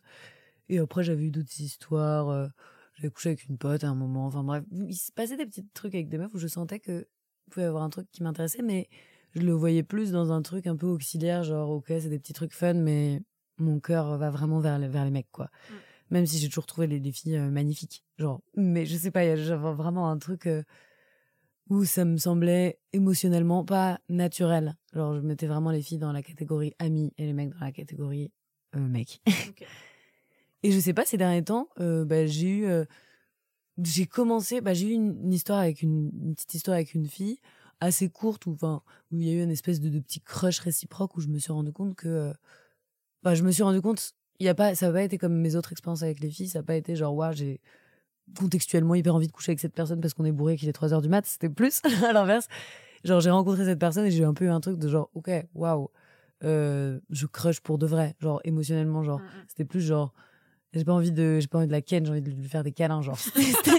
C'était genre vraiment plus mignon, enfin plus de l'ordre émotionnel et j'avais jamais ressenti ça avec euh, des filles. Et je pense le fait de ressentir ça euh, une fois, du coup, d'avoir vécu ce truc, qui au final, ça n'a pas été un truc qui a pu se faire concrètement vraiment, mais euh, c'est juste le fait de mm, de ressentir ce truc-là, de me dire que c'était possible, c'est comme si d'un coup ça m'avait ouvert des portes où je me suis dit mais tout est possible. En fait, c'est-à-dire que avant il y avait la moitié du monde que je pouvais envisager, maintenant l'intégralité du monde que je peux envisager, ça fait beaucoup de personnes. Et ouais, je sais pas, j'ai l'impression que mon regard a commencé à, à vachement changer là-dessus et j'ai commencé un peu plus à envisager cette option. Et je pense que depuis, ça m'est arrivé assez régulièrement de, de crocher comme ça sur, euh, sur des meufs. Après, le fait est que, euh, gros problème de ma vie, euh, je suis vraiment, je pense que j'ai été, enfin, je pense, oui, je sais, j'ai été éduquée comme une meuf euh, hétéro. Et j'ai pas été éduquée à, hum, à être dans, dans la séduction avec les gens. Je crois qu'on en avait un peu parlé Mhm. dans, dans le dernier épisode où je me suis vachement rendu compte que, bah, avec les gars, j'ai vraiment eu plus, il y a toujours eu cette dynamique de je me montre plus ou moins disponible. Elle, la personne en face vient me chercher. Mais rarement, c'est moi qui suis allée vers quelqu'un qui Ouais. dit Eh, toi, ça part. Et ça, c'était bon. Déjà, même avec les mecs, je me, commençais à me rendre compte que c'était un peu un truc qui m'embêtait parce qu'en fait, c'est comme un espèce d'énorme blocage où je. J'ai essayé d'analyser ça. Peut-être il faudrait que j'aille voir un psy, je sais pas. Mais genre, vraiment. Enfin, après, je, je comprends complètement. Vraiment, en tant que meuf, on est vraiment éduqué plus dans un truc euh, Mm. d'objet de désir que objet désirant. Du coup, c'est je pense plus compliqué pour une meuf parce que il y a un peu t'es éduqué comme un mec t'es un peu bah si tu veux si tu veux pécho bah t'as pas le choix va falloir que tu ailles quoi Mm. alors que moi j'ai jamais ressenti ça c'était plus bah je- de toute façon ça se passe comme ça on va venir vers moi donc j'ai pas besoin de faire la démarche d'aller vers l'autre et je me suis rendu compte cette année bah, que j'avais envie un peu j'aurais aimé reprendre un peu le contrôle sur ce qui m'arrive c'est-à-dire genre être capable de de prendre l'initiative d'aller moi-même vers les gens de pas avoir peur d'exprimer des gens qui me plaisent Mm. qui me plaisent et euh, enfin je sais pas d'être capable de prendre des risques un peu moi Ouais. j'ai vraiment toujours été dans un truc où si je fais un move c'est que vraiment je sais que Ouais, un peu safe, quoi. ouais je sais que c'est un move safe où je vais je vais réussir à donner des indices mais c'est assez rare que j'arrive de manière hyper obvious genre ok je suis folle amoureuse de toi en fait. Bon en même temps personne ne fait ça c'est très gênant. Tu vois ça je pense que le problème c'est que du coup ce serait trop d'un coup pour moi. Ouais. mais je suis pas habituée à faire ça et en fait je sais pas ça me ferait trop l'effet d'un faux qu'on parle et j'arrive pas du tout à banaliser ce truc là et me dire bah non tu peux juste exprimer à quelqu'un qui te plaît au pire c'est pas le cas c'est pas grave. Ouais. mais je sais pas je pense que j'ai une peur euh, panique du malaise et j'ai trop pas envie de mettre mal à l'aise les gens. Du coup ça me ça me terrifie l'idée de me mettre euh, de gêner quelqu'un en lui exprimant ça Donc, Là draguer où- les nanas, c'est un peu plus compliqué. Exactement. Et du coup, en fait, je pense que en rentrant dans le game des meufs, bah déjà, t'as, un- t'as beaucoup moins ce truc qui est clair de. Enfin, comme euh, l'hétérosexualité est considérée vraiment comme la norme, il y a plus un truc, euh, je sais pas, tu sais que t'es un gar... y a un garçon, une fille, tu commences à te rapprocher, enfin, tu sais qu'il y a une espèce de terrain Mm, mm, un peu logique. Alors qu'une fille, enfin, ça, ça peut être ta pote, quoi. Genre, en fait, je évidemment qu'avec les mecs aussi, mais enfin, c'est beaucoup moins. Je sais pas, je trouve que la limite est beaucoup plus ambiguë. C'est ce que je, c'est dont je me, ce dont je me suis rendu compte vraiment, Mm. c'est que avec les filles, en fait, ça pouvait être, euh, je sais pas, ça pouvait être juste euh, une amitié super forte que tu commences à nouer avec quelqu'un et en fait, tu te rends compte de ce que de cette amitié bah, découlent d'autres sentiments, d'autres émotions et et qu'en fait la frontière entre genre tes amis et c'est plus, elle est hyper fine. Ouais. C'est que ça pourrait se passer, mais genre il y a pas, c'est pas noir ou blanc. C'est quoi C'est c'est vraiment euh, tout serait beaucoup plus, tout me semble beaucoup plus fluide à ce niveau-là. Et Mhm. du coup, euh, la la transition de quelque chose qui est de l'ordre de l'amitié à plus me mettrait trop mal à l'aise en fait. Genre, ça me met trop mal à l'aise du fait de de genre euh, dire à quelqu'un bah toi tiens on est potes euh, de super amis mais en fait euh, en fait j'ai envie de te ken ça, ça dit quoi? Voilà en fait j'ai pas les bonnes paroles tu vois ça ne marche pas en fait il faut vraiment que je les répète dans ma tête avant de dire ça mais enfin je sais pas si tu vois ce que je veux dire là où avec un mec en fait tout de suite on sait tous très bien que mais c'est très clair. hein. c'est très clair tout de suite alors que, que je les sais copines, pas. euh, je sais pas, tu peux te masser, tu peux dormir ensemble, Oui, tu peux aller au cinéma et tu sais pas à quel moment est-ce qu'elle est intéressée ou est-ce qu'on est juste Ouais. bonne copine. Et je pense que ça c'est assez compliqué. Et euh, il y a des codes euh, des codes qui sont pas les qu'on n'apprend pas dans quand tu. Enfin moi j'ai grandi en tant que hétérosexuel. Dans mes pensées, s'il y a des choses aujourd'hui qui commencent à évoluer par rapport à ça, j'ai vraiment l'impression de- d'être dans un petit univers et de devoir ouvrir des fenêtres et comprendre ce qui se passe. Et Ouais. c'est pas facile du tout. Ah non, non, clairement pas. Et après, même au-delà de ça, au-delà de ce, ce truc de rapprochement euh, qu'il peut y avoir avec des amis, genre, je me suis aussi dit, même, euh, je sais pas, genre, dans le cadre d'une soirée, je vois une meuf euh, qui me plaît, mais jamais je vais être capable d'aller tenter un move un peu, genre, me rapprocher, de- dans un- une logique de drague. En fait, ça, autant avec les mecs que les meufs, Mm. j'en suis pas capable. Et je me rends compte qu'avec les meufs, je vais pas avoir la même chance qu'avec les gars, c'est-à-dire qu'on va venir à moi. Vraiment. Et du coup, je pense qu'en fait, si j'ai vraiment envie de vivre des, des choses avec des filles, il va falloir que je sois un peu plus euh, proactive dans l'affaire. Sinon, sinon je m'endors bien. Moi, je te fais confiance pour trouver des solutions Mais- de proactivité avec toi. Et, sûr. et je sais qu'en fait, et je me suis rendu compte qu'en fait, ça me ferait vachement de bien d'être capable, moi, Mm. d'exprimer un truc. Enfin, ce serait une manière de. Un peu comme ce que je disais tout à l'heure avec euh, la manière dont j'ai envie de gérer mes relations euh, avec des personnes, de de- d'être capable de dire. euh, d'exprimer ce que tu veux, ton ressenti, ton envie. Et après, c'est un peu à prendre ou à laisser, quoi. Ouais. c'est un peu la. Pour moi, c'est un peu la même chose dans, ces, logiques de séduction, c'était d'être capable de dire à, une personne qu'elle te plaît. Et, mais pour moi, genre, dire à quelqu'un que te plaît, genre, je trouve c'est genre le summum de la vulnérabilité. C'est vraiment un truc de genre, ouais, je t'exprime vraiment un truc de ouf, quoi. Non, mais genre, vraiment. Et, euh, et je pense que ça a dû m'arriver plein de fois, tu vois, d'être dans des contextes, je sais pas, de soirée quoi, et de me dire, ah tiens, waouh, là, il y a un petit truc et genre, je pourrais grave tenter un move enfin pas tenter un move euh, hyper robuste non plus, mais tu vas me mettre dans une logique de rapprochement et rien que ça, je m'empêche automatiquement de le faire. Alors j'ai grave des blocages et des peurs et, et je trouve ça trop dommage parce que je j'aimerais bien être capable de, prendre des risques et de pas de pas juste euh, éviter de, de, vivre des trucs parce que j'ai trop peur de, de la recale quoi. En plus, je suis sûre qu'il y a des enfin, il y a des phrases hyper délicates que tu peux dire euh, et puis tu vas vite voir la réaction de la personne, elle va te refroidir ou avec pas. Toi. Non, par exemple, non, mais tu voilà, j'ai un petit crush, je voulais savoir comment tu te sentais. et puis en fait, si la personne. Non, mais tu vois, si la personne, elle te parle mal ou réagit mal, bon, bah, ça va vite te refroidir et t'auras même plus envie. Et puis si la personne, elle rigole en mode, bon, bah, moi, pas trop. Enfin, en fait, je pense que ça. Je peux commencer. Je pense qu'il faudrait que t'essayes. Tu as des jolis cheveux. tu as des cheveux soyeux. Bonjour, tu es très jolie. mais non, en fait, et je sais pas. Euh, en plus, je me suis rendu compte que je suis sûre et certaine que si je me faisais vraiment recaler par quelqu'un, chose qui m'est jamais arrivée puisque je me suis jamais mise dans une position je me faisais recaler. Mais en fait, ça irait. En fait, ce que j'aime pas, c'est plus pas savoir. C'est l'espèce de zone de flou où tu sais pas trop euh, si euh, t'es en train de devenir meilleur pote avec quelqu'un ou si j'aurais un truc, tu vois. Et, et, ça, genre, je sais que moi, c'est plus, euh, plus cette zone de flou que je peux trouver désagréable. Alors qu'en fait, me prendre une bonne grosse recale, c'est non, bah, eh, y a pas de clair. Surtout que même, je me suis vraiment rendu compte, bah, surtout d'autant plus avec les meufs, que c'est beaucoup plus fluide, comme ce que je disais là, qu'une histoire euh, avec un gars où j'ai l'impression que des fois tu vas te rapprocher d'un gars et c'est un peu, bah, soit il se passe un truc entre nous, euh, soit euh, il se passe un truc sexuel, un truc mm. relationnel de couple ou quoi, soit bah, il se passe plus rien, tu vois. Il y a pas. Alors, que je sais que, avec bah, la fille par exemple avec qui je me suis rapprochée là, où j'ai eu un petit déclic, au départ, c'est parti vraiment d'une amitié où au début, je me suis demandé si elle voulait que je devienne sa meilleure amie ou si juste elle voulait coucher avec moi. c'était vraiment un peu ce même genre de schéma. Et en fait, je me suis rendu compte que c'était vraiment la personne euh, que, que j'aimais en soi et que quelle que soit la relation qu'on avait, j'avais, c'était une personne qui me plaisait et que j'avais mm. envie de garder dans ma vie et quelle que soit la manière dont elle était présente dans ma vie. Et que, en fait, bah, même si euh, il s'avère que ce truc-là ça ne, ne, découle sur rien du tout, que mm. ce, enfin sur rien du tout, sur euh, rien de l'ordre sexuel ou relationnel, amoureux ou quoi, ben en fait c'est pas grave, il y a des tas d'autres formes de relations qui peuvent être hyper chouettes. Ce qui compte c'est genre d'avoir un lien avec la personne, ça peut se transformer en de l'amitié ou quoi. Et, je sais pas, tout me semble beaucoup plus fluide mm. à ce niveau-là. Du coup, en fait, finalement, me faire recaler, ce serait pas si grave parce que même, genre, je sais pas, je me faire caler même pas pote, j'en sais rien, mais genre, c'est pas grave en fait, genre, on reste pote et c'est trop cool, tu vois, genre, j'aurais pas juste peur que de me faire têche de la vie de la personne parce que panique et que leur peur que, que je l'agresse. mais disons que j'aurais pas. Enfin, les conséquences d'une recale me terrifient pas. Et pourtant, je suis quand même bloquée. Donc, il faut que j'essaie de creuser quel est, quel est vraiment le truc qui se passe en moi qui fait que j'y arrive pas. Ah, c'est à explorer en, 2024. Ouais, ouais, ouais. C'est quoi On va passer aux questions de la fin. Question du bilan clair et net mhm. pour cet épisode de bilan spécial Noël 2023. Euh, c'est quoi ton plus grand apprentissage au niveau des relations amoureuses cette année? Amoureuse? Mm. Oh là là Amoureuse ou relationnelle ou sexuelle, tu choisis, pardon. Euh... Je voulais pas te faire paniquer. Amoureux, non mais amoureuse, c'est juste que j'ai pas trop été amoureuse cette année. Bah euh, non mais de cul, je peux parler de cul. Vas-y. Vite fait. Mon dernier apprentissage, ça c'est vraiment cool. Ah ça c'est un vrai vrai apprentissage.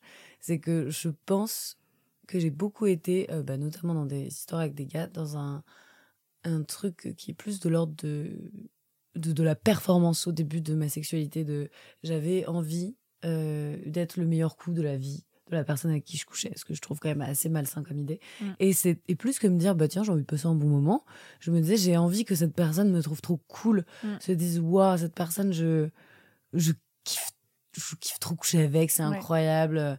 Elle est hyper décomplexée, elle veut faire plein de bails et tout genre. Et en fait, je pense que j'ai tellement été matrixée par l'image que je voulais envoyer que je me suis rarement posé la question de qu'est-ce que moi je voulais vraiment. Et je pense que du fait d'avoir des histoires là, cette année, d'avoir plus d'histoires où j'ai couché avec des filles, euh, je me suis rendu compte que, en tout cas dans les relations que j'ai avec ces filles, je n'étais pas du tout dans cette démarche-là. C'est-à-dire, il n'y a pas un seul moment où je me suis dit, là, je veux que cette personne se dise, je suis le best coup de sa vie. Genre, il y avait un truc beaucoup plus naturel, beaucoup plus de l'ordre de l'altruisme déjà d'un côté où genre j'avais super envie de donner du plaisir à la personne, mais genre vraiment, je sais pas, c'est un truc qui venait de moi de genre trop envie de faire plaisir à la personne, mais c'est pas dans un but d'être cool. C'était vraiment genre, j'aime trop cette personne, j'ai trop envie qu'elle passe un bon moment en fait. Enfin, Mhm. c'est beaucoup plus, enfin, c'est beaucoup moins calculé quoi.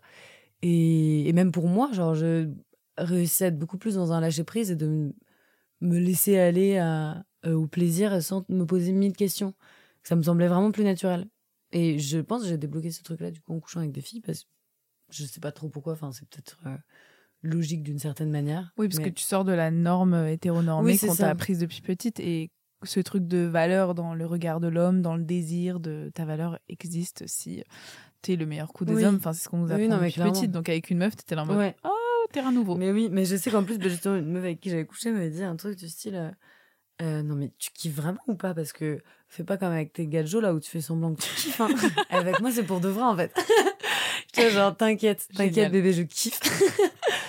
Et ouais, non, je pense que du coup, j'ai ce truc-là. Et du coup, ce qui est super cool, c'est que bah, j'ai eu d'autres. euh, Genre, je continue à, à être attirée aussi par des garçons, vraiment, d'où l'univers Mm. est, est possible. Et genre, là, la dernière euh, histoire euh, un peu de, de cul love que j'ai, euh, c'est je, je sens que mon rapport à la sexualité est mais totalement différent. Peut-être le pauvre d'ailleurs, mais parce qu'en fait, genre, je pense que ma priorité est que je passe un bon moment. Mais Mhm. vraiment, c'est-à-dire que je suis pas là du tout à vouloir être le meilleur coup de sa vie. Je m'en fous totalement. Mhm. Je m'en fous de ce qu'il va penser de moi. Genre, évidemment, j'ai envie que lui aussi passe un bon moment, mais je je me force pas du tout à faire quoi que ce soit que j'ai pas envie de faire. Chose que j'avais tellement intégrée comme normale pendant beaucoup de mes relations, mais sans que personne m'y oblige. hein. C'est moi-même qui me suis imposé ce truc-là. Et là, du coup, avec cette personne, bah, je, genre, dès le début, j'ai instauré une communication de genre, qu'est-ce que je veux, qu'est-ce que je veux pas? Et je me suis rendu compte qu'en fait, le fait est que, bah, par exemple, avec un mec, il n'y a pas grand-chose que j'ai envie de faire. D'ailleurs, je peux revenir sur une phrase que j'avais dit dans mon premier, pod- dans mon premier podcast avec toi. Vas-y. Euh, phrase où j'avais dit, tiens, ça a l'air d'être super de mettre un pénis dans sa bouche. Ouais. Spoiler alerte, en fait, flemme. Flemme de fou, je crois que j'aime pas faire ça. Ah Genre- ouais Ah mais non, mais vraiment, en fait, je me suis rendu compte de ça cette année. Enfin, contextuellement, je peux kiffer l'idée, mais si je prends du recul, en fait, non. Mais il y a plein de trucs, en fait, même, je sais pas, genre de plus en plus, genre, le corps d'un mec me semble trop étranger. Genre, en fait, le fait d'avoir couché avec des meufs, je pense, ça ça m'a encore fait plus switcher vers ce truc-là, où je me rends compte que c'est trop bizarre, c'est hyper lointain. Et avant, je pense que cette différence pouvait un peu euh, m'exciter. Ouais. Et, et je pense que maintenant, ça a plus tendance à m'éloigner, Ok. bizarrement. Et je sais pas, ça me semble de plus en plus absurde de mettre un pénis dans sa bouche. Justement. Donc, en fait, vraiment- maintenant, tu, tu te dis vraiment est-ce que j'ai vraiment envie de le faire Ouais. ou pas Avant, tu te posais peut-être non, la du tout. C'était genre, ben, on couche ensemble, évidemment, que je vais le sucer, en fait. Parce que c'est comme ça que ça se passe. et en fait, et là, je sais pas, genre, je me suis rendu compte que, ben non. Et genre, vraiment, et du coup, je me rends compte, là, je suis vraiment, genre, tous les derniers mecs avec qui j'ai couché, genre, vraiment, je fais pas d'effort. Enfin, c'est Ouais. même pas une question d'effort. Et je pense que, bah, du coup, justement, la plupart de ces gars, justement, on en a un peu parlé. Moi, j'ai grave parlé de ce truc-là. Et euh, la conclusion, c'est que du coup, genre, maintenant, genre, en tout cas, avec les mecs, j'ai un, por- un rapport hyper perso au cul. Genre, Ouais. c'est-à-dire, je suis vraiment en mode, vas-y, poteau, tu me mets bien. Et voilà, quoi. Mais c'est très honnête, tu vois, genre, et personne peut me dire, bah, ça se fait pas, c'est pas équilibré, tu devrais faire ça. Enfin, il n'y a pas un truc de donnant-donnant, tu vois. c'est En fait, lui, il fait ce qu'il a envie de faire et toi, tu fais ce que tu as envie Exactement. de faire. Et tu, finalement, tu passes des bons moments. Et je pas passe des bons moments. Et lui, il passe, Et enfin, oui. eux, ils passent des Bah, bons c'est moments. ça, mais du coup, euh, bah, la plupart des gars, euh, je trouve ça sympa de s'occuper de moi. moi, je, moi, je trouve ça cool aussi.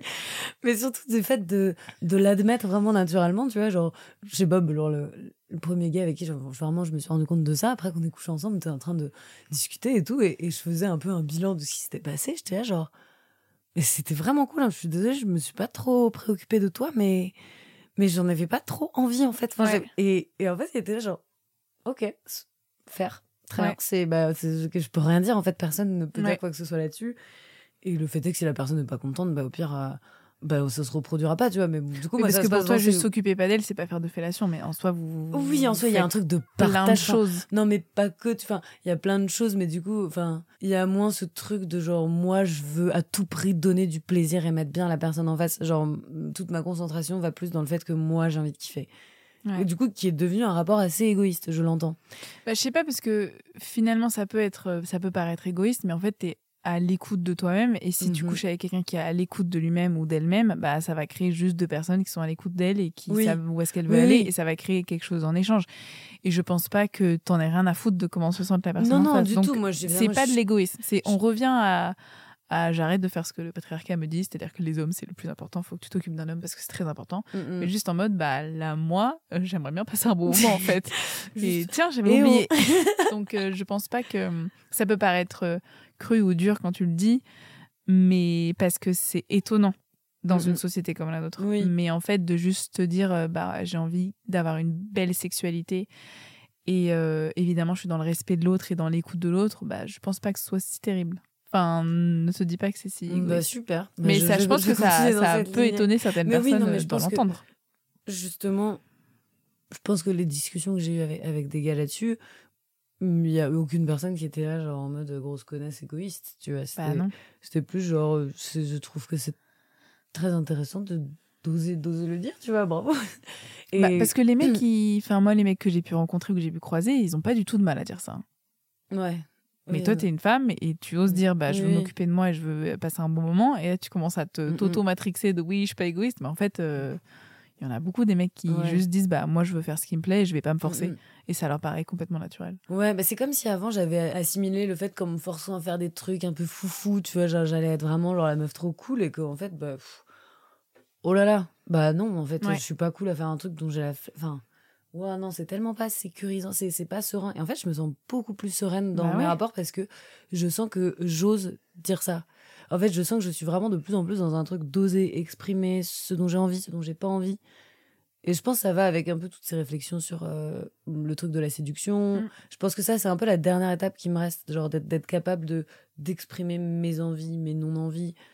Et je pense que ça, en tout cas, dans la sexualité, ça me fait grave du bien. C'est genre un espace que du coup, je vois vraiment comme quelque chose de serein parce que j'ai confiance en ma capacité à choisir ce que je veux vraiment faire. Mais du coup, pour revenir à cette histoire de, de cul, de genre moi qui ai pas envie de, de donner du gros kiff aux gens, genre, enfin aux gens, aux, aux mecs, c'est là où je me dis putain, c'est fou, c'est un peu radical parce que les fois où j'ai couché avec des meufs, c'était mais genre tellement pas ça. C'était plus Ouais. l'inverse. Genre, je pense que j'ai recouché avec une pote récemment d'ailleurs, improbable.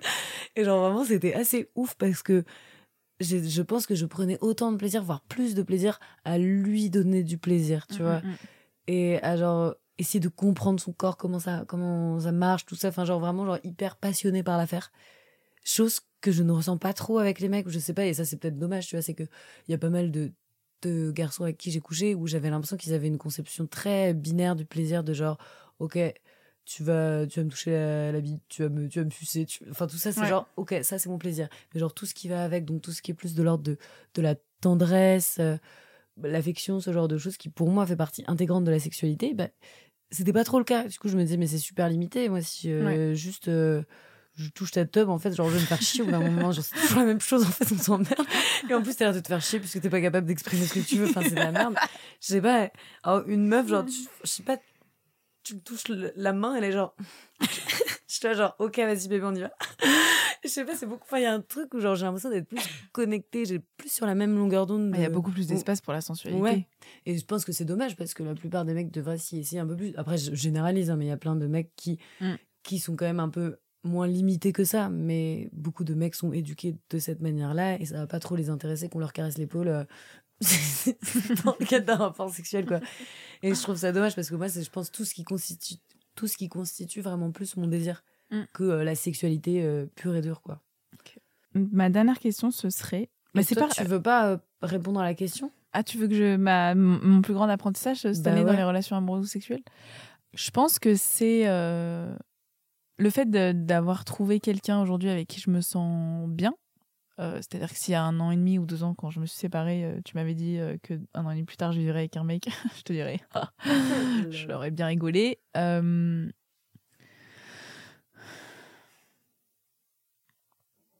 bah, c'est ce que je t'ai dit tout à l'heure quand on était en train de manger la ficelle aux olives, c'est que À 10h30, c'est possible. non, j'exagère, il était 11h30. Euh, c'est qu'il y a des moments dans ma relation où je vais avoir des éléments qui sont triggers. Pas spécialement dans la sexualité, mais dans ma relation amoureuse, des choses qui vont me blesser ou des choses qu'on va me dire et qui vont être euh, compliquées à recevoir. Et euh, je trouve ça délicat de faire le tri entre est-ce que ça me trigger parce que j'ai cette blessure à l'intérieur de moi, j'ai cette peur qui naît de mes anciennes relations, qui naît de je sais pas, de mon enfance, j'en sais rien, parce que je suis quand même assez dans le développement perso et tout, et ou, ou est-ce que c'est vraiment quelque chose qui n'est pas juste dans ma relation? Par exemple, moi, je suis quelqu'un qui a besoin, mon, un de mes deux langages de l'amour, je dirais que c'est les moments de qualité et le toucher. C'est-à-dire que j'ai besoin d'être touchée. Moi, j'ai besoin qu'on me pose une main sur l'épaule quand on fait l'amour avec moi, par exemple. euh, et, euh, et j'ai besoin de passer des moments avec l'autre, de créer du lien avec l'autre, de vivre des choses ensemble dans, dans la joie. Et par exemple, j'ai eu dans des relations passées euh, des personnes qui étaient moins dans ce langage de l'amour et qui, c'était pas très grave si on se voyait pas tous les deux. Genre, on pouvait avoir un week-end ensemble tous les mois ou tous les deux, trois mois, euh, c'était très bien. Moi, pas du tout. et je, je dis pas que les amitiés sont pas très importantes. J'ai des amitiés très importantes, etc. Mais en tout cas, moi, j'en ai besoin. Et aujourd'hui, dans ma relation actuelle, j'ai un partenaire qui fait plein de choses. C'est assez ouf. Il a fait le festival d'Avignon, s'il te plaît. Il a rempli complet toutes ses salles. Genre, le mec est une star. anyway, c'était la bube, la pub. Euh...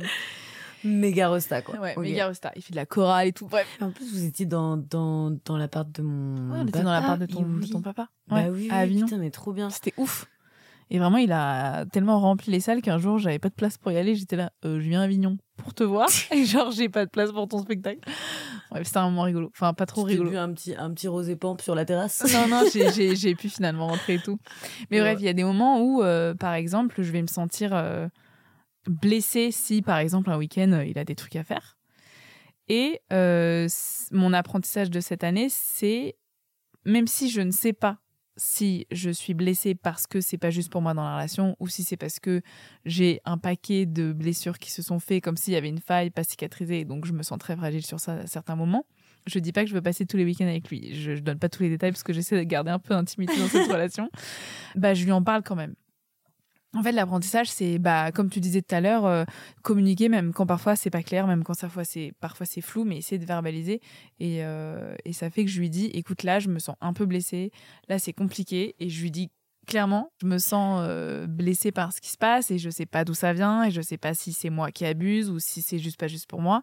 Et en fait, euh, de m'autoriser à être euh, très vulnérable dans ces moments-là et d'être la meuf qu'on appelle relou, Mmh. Euh, bah en fait ça donne une liberté de ouf dans la relation parce que ça désamorce une tension ou une blessure en cinq minutes au lieu de la garder pendant hyper longtemps donc euh, ça fait gagner du temps ça fait vraiment gagner du temps et c'est accepter que j'ai cette vulnérabilité et puis aussi non l'apprentissage de cette année c'est que moi je suis quand même une nana où j'aime euh, avoir mené ma propre barque, avoir mes trucs. Et là, je suis avec un mec un peu plus âgé, je suis en dépendance financière totale. et c'est la féministe en moi est vraiment en mode c'est pas possible. Ça va pas le faire. Ça va pas le faire. Et en fait, euh, bah, d'accepter que bah, là, j'en suis là et que c'est OK. Mm -hmm. Et que ça peut aussi être très sain et très chouette.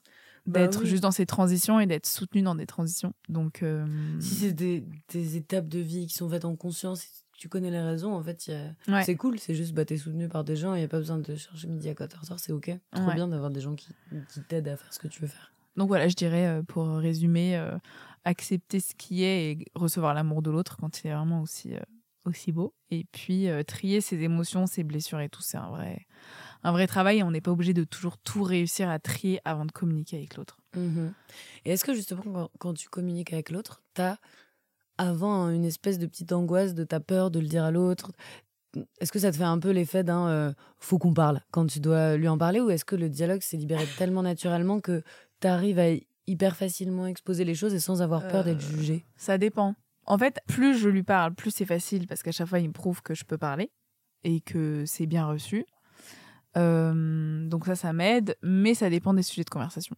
Il y a des sujets, là, par exemple, le coup de bah, je me sens blessée parce qu'on passe pas assez de temps ensemble. Clairement, on passe énormément de temps ensemble. Donc là, c'était ma blessure. Mais par exemple, il a été euh, assez authentique et honnête et ouvert à discuter, comprendre ce qui se passe, comprendre d'où ça vient. Et donc, en fait, ça a été super bien reçu. Donc, moi, petit à petit, on a trié, on a vu ce qui était juste. Je me suis sentie super écoutée. Genre, après, il y a eu des choses dans notre relation euh, qui se sont. Oui, genre, il a fait des trucs qui lui passaient. Enfin, il m'a rassurée, en fait. Même si. Euh, il sentait que c'était peut-être une blessure qui appartenait pas à notre relation, bah, il a quand même fait des choses pour euh, que je me sente bien. Donc en fait, je me sens toujours écoutée. Et ça, mais il y a toujours, pas toujours, mais il y a, je dirais, 50% du temps encore, le petit moment avant que je parle, je me suis dit, ok, mais c'est qu'intérieur. Lui, il est, tu vois, il va manger ses céréales le matin.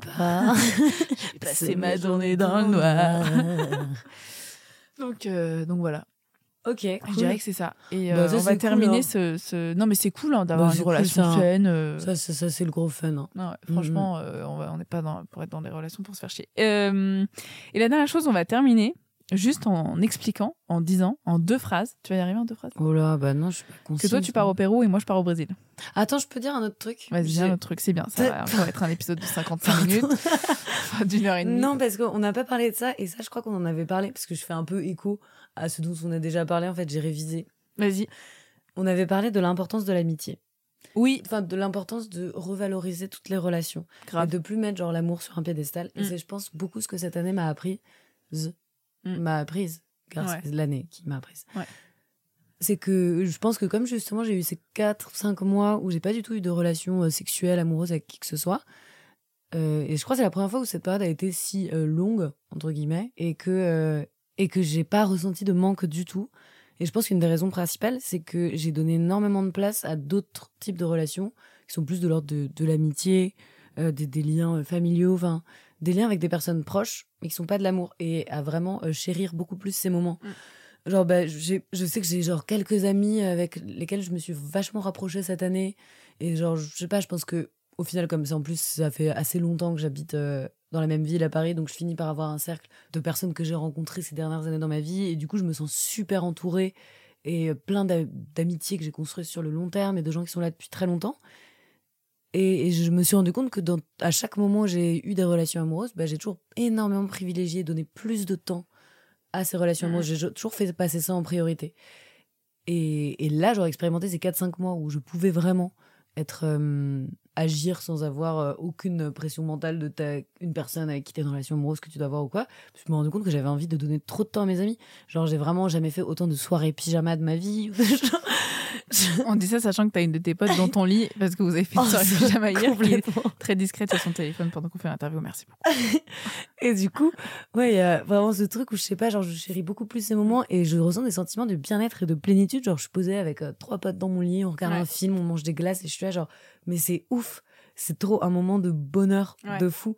Et que je, je conscientise de plus en plus. Avant, je, je voyais toujours ça comme quelque chose un peu plus faible émotionnellement. Et maintenant, je sais pas, genre, je me réjouis de ouf quand je Ouais. sais que je vais passer ce genre de moment. Et je pense que c'est très, très important. Et enfin, ça m'a vachement fait du bien d'avoir ces 4-5 mois où j'ai agi un peu comme ça.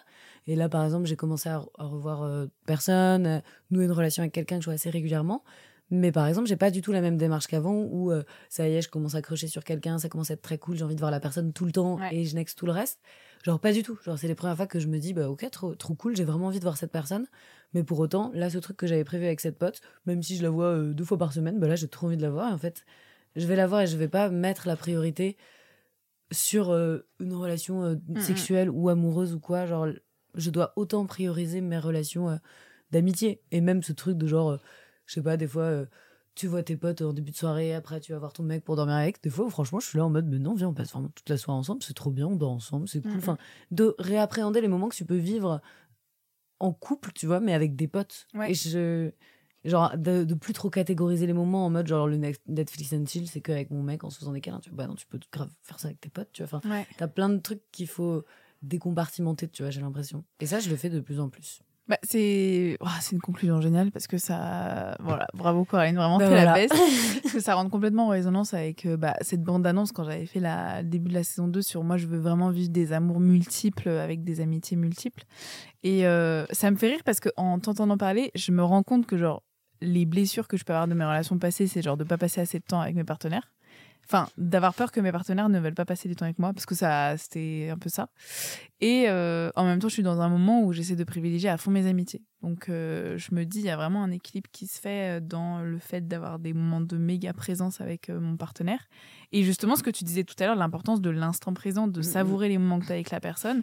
Et ça crée euh, tellement de présence que après, euh, tu peux aller voir tes potes ou des choses comme ça. Ça va jamais être comme si c'était à l'encontre de ta relation. Parce que Mhm. ce que t'offres à ta relation, c'est de la vraie présence.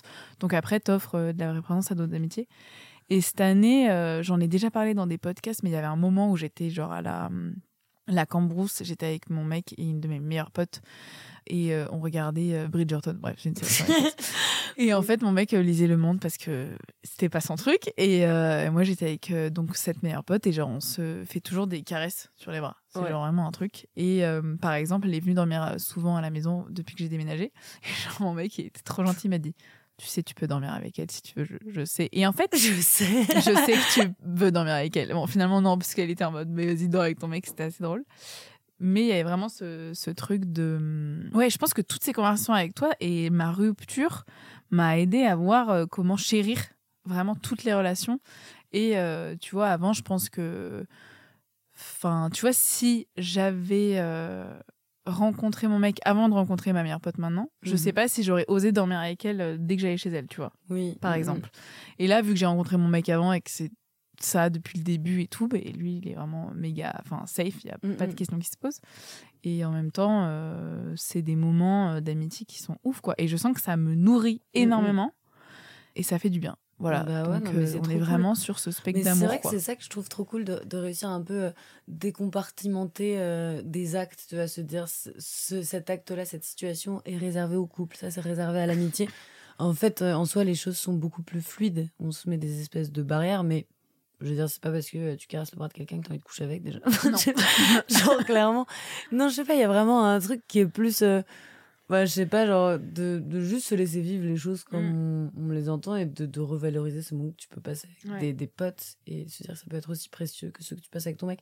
Mais je suis d'accord, l'équilibre est dur à trouver parce que moi, de la même manière, je sais que j'ai trop envie de donner ce temps à mes potes, mais je sais que si par exemple la personne avec qui je suis en couple fait la même chose de l'autre côté, tu peux facilement te sentir lésé, te dire ah ok, il, il veut chérir Ouais. ses moments avec ses amis et peut-être il va les privilégier, sa priorité ça va pas être moi, ça va être ses amis.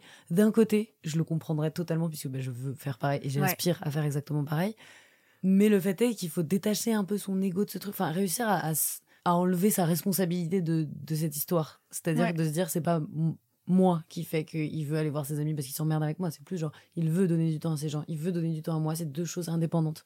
Et l'une n'est pas Ouais. liée à l'autre. Et je pense que s'il t'offre des moments de qualité incroyables quand vous êtes ensemble, ça te nourrit tellement que Oui. c'est beaucoup plus Oui, oui, non, mais c'est sûr. Voilà. Voilà, mais en tout cas, la conclusion de Terres Intimes, un peu chaotique cet épisode, mais assez drôle. Enfin, on a pas mal Bon, parlé je de que mille c'est choses. plutôt très organisé. Très hein. organisé. Bah ouais, je, franchement.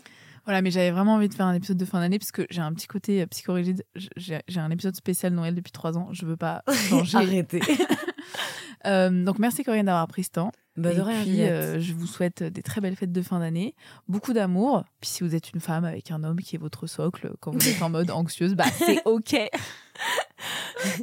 Et si vous êtes une femme qui veut pas faire de fellation, c'est ok. Je cherche un peu les conclusions de cet épisode. Ouais, c'est hyper bien résumé. Ouais. Cool hein. Moi, je suis assez nulle pour synthétiser les choses, hein, donc, euh, donc je te laisse conclure. hein. Bah écoutez, euh, pour conclure, euh, je vais vous faire des gros bisous. Je vais vous dire euh, à bientôt en 2024. Il y a des belles choses qui vont arriver. J'espère pouvoir les réaliser parce que j'avais quand même écrit un podcast sur le deuil amoureux. Genre tous les épisodes sont écrits Ah et j'ai toujours pas enregistré. Ah, Mais tous les épisodes sont hâte. écrits. Mais en tout cas, il y a toutes ces choses. J'ai envie que ça se mette en place. J'essaie d'organiser ma vie de sorte à ce que. En tout cas, merci pour tout votre, sou- tout votre soutien, toute votre écoute. N'hésitez pas à mettre 5 petites étoiles parce qu'en vrai, c'est hyper. euh, Mais je l'ai même pas fait, moi, ça. tu vois, non, mais toi, t'es Mais j'ai- la pire. Mais tu mets Genre, ça la meuf où est la plus, la plus présente dans le podcast. Bah, en fait, quand tu vas sur Spotify, par exemple, tu as genre euh, mettre des étoiles, tu peux en mettre 5, mais, mais en pas 3, s'il te plaît. Non, non, non, je vais vraiment mettre 5. Et après, sur Apple Podcast, tu peux en mettre 5. de qualité. Hein. Ah oui, Mm. Et après, tu peux mettre aussi un commentaire sur Apple Podcast. Ça, ça fait genre, ça aide trop le podcast. Ok, Voilà. mais je, comment j'ai ça? J'ai pas. Si t'as pas Je Podcast, peux, tu je peux, peux faire télécharger euh, l'application. Pourquoi j'ai parlé comme quelqu'un qui avait 90 ans Non, mais tu prends euh, là où tu peux et puis tu mets des notes euh, si tu peux, tu vois. Voilà. Mais je dis ça parce que je. Mais c'est vrai que ça aide tout. Ça, ça, Non, mais ça fait- aide fait vachement. boucle avec notre première question de la vie euh, tumultueuse de podcasteuse Ouais. indépendante. Ouais, et en Eh, fait, faut ça- aider, faut donner la, la me- force. faut donner la force et ça marche comme ça. Bon, on va couper court à cet épisode de bilan et euh, merci à tous. Je vous fais des gros bisous et bisous euh, Coraline. Merci Bisous. beaucoup. La, la bise. J'ai dit la bise. Merci du fond du cœur pour votre écoute. Merci à Coraline pour cette matinée dans sa chambre et à son amie pour avoir été aussi discrète, même quand on la faisait rire. Et merci la vie pour tous les cadeaux et tout l'amour. Je vous retrouve en 2024 et si vous avez envie de good vibes, de Brésil, d'amour, de joie et de musique, je vous invite à vous abonner à mon compte Instagram Juliette fait la révolution. En tout cas, je vous souhaite de belles fêtes de fin d'année, qu'elles soient aussi joyeuses que douces.